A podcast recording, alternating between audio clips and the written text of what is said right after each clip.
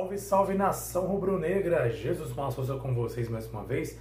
Pode me chamar de Jesus. Aqui é Mengão em Foco. Se você acompanha pelo YouTube, caso goste da nossa conversa, do nosso bate-papo, peço que você inscreva-se no canal e ative o sininho para não perder nenhum bate-papo. Se acompanha pelo Facebook, curta a nossa página. Assim como no Instagram, siga a nossa página também. Se acompanha o podcast, favorite para não perder nenhum bate-papo sobre o Mengão Queridão. Afinal de contas, aqui é feito de torcedor para torcedor. Bem, nação, é, continua remoendo uma coisa que aconteceu na temporada passada, até para a gente ficar de olho para ver se não vai acontecer nessa temporada que vai iniciar agora em 2022. Assistindo o jogo de. assistir em partes, assistir todo, todo o jogo, mas em partes, e ver o resultado do Atlético Mineiro sobre o Atlético Paranaense, me trouxe mais uma reflexão do quanto tivemos um treinador fraquíssimo, que foi o Renato Gaúcho. Bem, gente, o Atlético Mineiro amassou, mas amassou legal o Atlético Paranaense. Não deu chances para o Atlético Paranaense. 4 a 0 fora o baile, acho que cabia até mais. 5, 6, 7, enfim. O Atlético Mineiro fez a parte dele em casa, goleou 4 a 0. Provavelmente está aí com o título na mão, está com a mão na taça para o próximo jogo de volta que vai ocorrer na próxima semana. Isso nos traz mais uma reflexão, mais uma revolta, né, uma chateação, um ódio acumulado, né, como torcedor, em ver como as coisas saíram do lugar, as coisas saíram é, do controle, vamos falar assim, com o Flamengo esse ano 2021. Eu, no início aqui no podcast, no, nos vídeos que eu gravava aqui no Mengão em Foco, eu cheguei a falar que eu tinha esperança que o Flamengo fosse campeão da Tríplice Coroa. Era possível ser campeão da Copa do Brasil, Campeonato Brasileiro e Libertadores. Claro que seria difícil, sabia disso, mas não era impossível. Tanto é que nós tínhamos a oportunidade de ser campeões do brasileiro, se assim o Renato continuasse com o time focado no Brasileirão.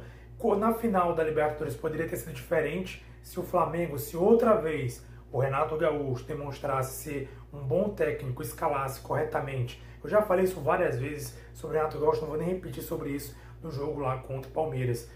E se a gente tivesse competência de novo do Renato Gaúcho, poderíamos ter passado, talvez não com facilidade, mas teríamos passado do Atlético Paranaense no Maracanã. A gente conseguiu um empate chorado, 2 a 2 lá em Curitiba contra o Atlético Paranaense no primeiro jogo. Eu lembro que eu falei isso no pós-jogo contra o Atlético Paranaense. Falei lá no primeiro jogo, lá em Curitiba, falei, olha, a única arma do Atlético Paranaense é a jogada aérea. No jogo inteiro você pode ver tentativa de chute fora da área, chute de longe, cobrança de falta, todas as bolas iam para fora. Nenhuma praticamente ia na direção do Diego Alves. Somente bolas aéreas. Tomamos dois gols em Curitiba de jogada aérea, cruzamento, bola na cabeça dos jogadores do Atlético Paranaense e gol. Ou seja, a gente ficou exposto ali o quanto o Renato Gaúcho não estudou o Atlético Paranaense. E se estudou, não criou nenhuma estratégia para neutralizar a única, praticamente a única jogada mais poderosa do time do Atlético Paranaense. E aí no jogo de volta do Maracanã, ao invés de fazer algo diferente, que ele faz? Coloca o Diego Ribas para iniciar jogando no meio campo. Sobre o Diego Ribas, e aproveitando, quero inclusive convidar você a assistir um vídeo que eu fiz recente falando sobre a renovação da geração 85 foi anunciada a renovação, tanto o Diego Ribas como o Diego Alves, o Felipe Luiz já tinha sido anunciado anteriormente, e mostra mais uma vez uma falta de compromisso da diretoria com a torcida e um compromisso com jogadores que talvez nem vão render o tanto que poderiam render. Mas sobre isso eu falei vídeo específico, vou deixar no card ou então na descrição desse vídeo para você acompanhar essa nossa fala sobre a questão da renovação da geração 85. Bem, nação, continuando falando sobre isso. O Diego Ribas, como eu imaginei, eu até falei num grupo que eu participo de WhatsApp com amigos flamenguistas, eu comentei, olha, a escalação do Diego, do Diego Ribas não vai dar certo, vai dar problema, ele vai entregar. Não deu outra. No lance um tanto quanto duvidoso, houve até quem acreditasse que foi falta em cima do Diego Ribas, ele levou um escorão nas costas, mas enfim, o erro dele foi ter segurado a jogada. Ele poderia ter recebido aquela bola e devolvido, tocado, chutado, feito alguma coisa, mas não ele tenta segurar como sempre tenta segurar, e aí o jogador chega nele, toma a bola, arma um contra-ataque. Felipe Luiz comete um pênalti, uma jogada infeliz dentro da pequena área, E aí origina o primeiro gol do Atlético Paranaense. E aí, um time que já tem essa característica de jogar no contra-ataque, com oportunidade de fazer o primeiro gol logo no início, deu no que deu. Flamengo desorganizado, mais uma vez mostrando toda a incompetência do Renato em organizar o time, ficou por isso mesmo. O time parecia um bando correndo de um lado para o outro. Não tinha organização, ninguém tinha foco, ninguém tinha orientação. O time corria de um lado para o outro e assim sofreu mais dois gols e foi massacrado no Maracanã por 3 a 0, sendo eliminado pelo Atlético Paranaense no jogo ridículo, para não dizer uma coisa pior. Então isso tudo mostra, prova a incompetência do Renato Gaúcho. Claro que os jogadores em si têm sua culpa, sim. O Diego Ribas, por exemplo, teve sua culpa.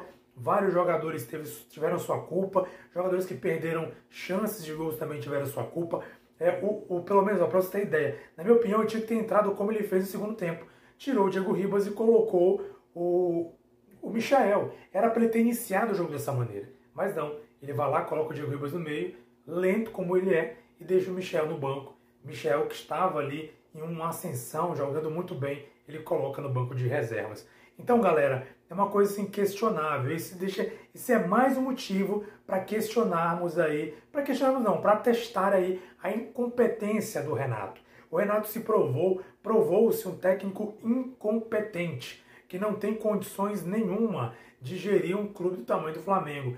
Ele mostrou competência tática, não analisou, não estudou, não pensou o jogo, não estudou o adversário, não teve a capacidade mínima. E aí, quando falam em relação à final da Libertadores, ele dizia: fica tranquilo, que o time que vai jogar na Libertadores vai ser diferente, vai ser um outro jogo. E aí, quando você vai ver o jogo, Outro jogo que falta mais uma vez o dedo do treinador entender o que está acontecendo, porque o Abel deu no tático, até falei em outro vídeo aqui, vou deixar também na descrição no caso, ou se for o caso no card, falando também sobre o assunto, no pós-jogo que eu falei lá sobre a Libertadores, até um vídeo recente também antes desse, eu falei sobre isso, que de fato o Abel deu no tático no, no Renato, um, um jogador ali, não lembro se foi o Davidson, um jogador do Palmeiras, falou isso, que exatamente o Abel estudou a semana inteira explorar o lado do Felipe Luiz. Ele estava convicto de que Felipe Luiz ia falhar, não ia ter condições de acompanhar e fortaleceu o time exatamente naquele lado, Felipe Luiz, que é o lado esquerdo do Flamengo, e o lado direito do Palmeiras. Não deu outra, o primeiro gol saiu naquela jogada bastante previsível, mas outra vez atesta a incompetência do Renato.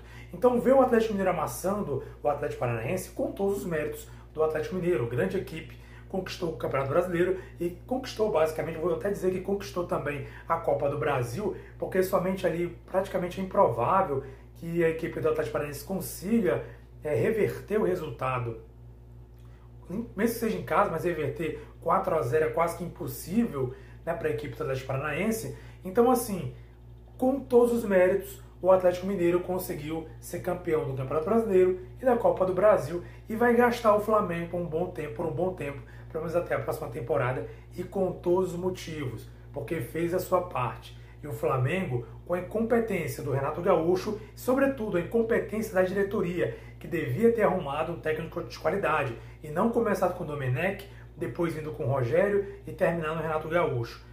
A diretoria vai ter um tempo para pensar sobre isso final de dezembro agora, ainda estão buscando um novo treinador. Tomara que tragam um treinador de qualidade, porque nós precisamos de um treinador de visão. Na verdade, precisamos de um treinador. Como eu falei aqui em vídeos anteriores, eu acredito que até o Voivoda, se estivesse no comando do Flamengo, teria maior capacidade, pelo menos tática, de conduzir o time muito melhor do que o Renato Gaúcho. Porque o Renato Gaúcho praticamente levou nó do Abel Ferreira e também levou nó tático do Valentim, que é técnico do Atlético Paranaense. Repito, que apanhou de 4 a 0 do Atlético Mineiro. Gente, o Atlético Mineiro parece que estava jogando o jogo treino.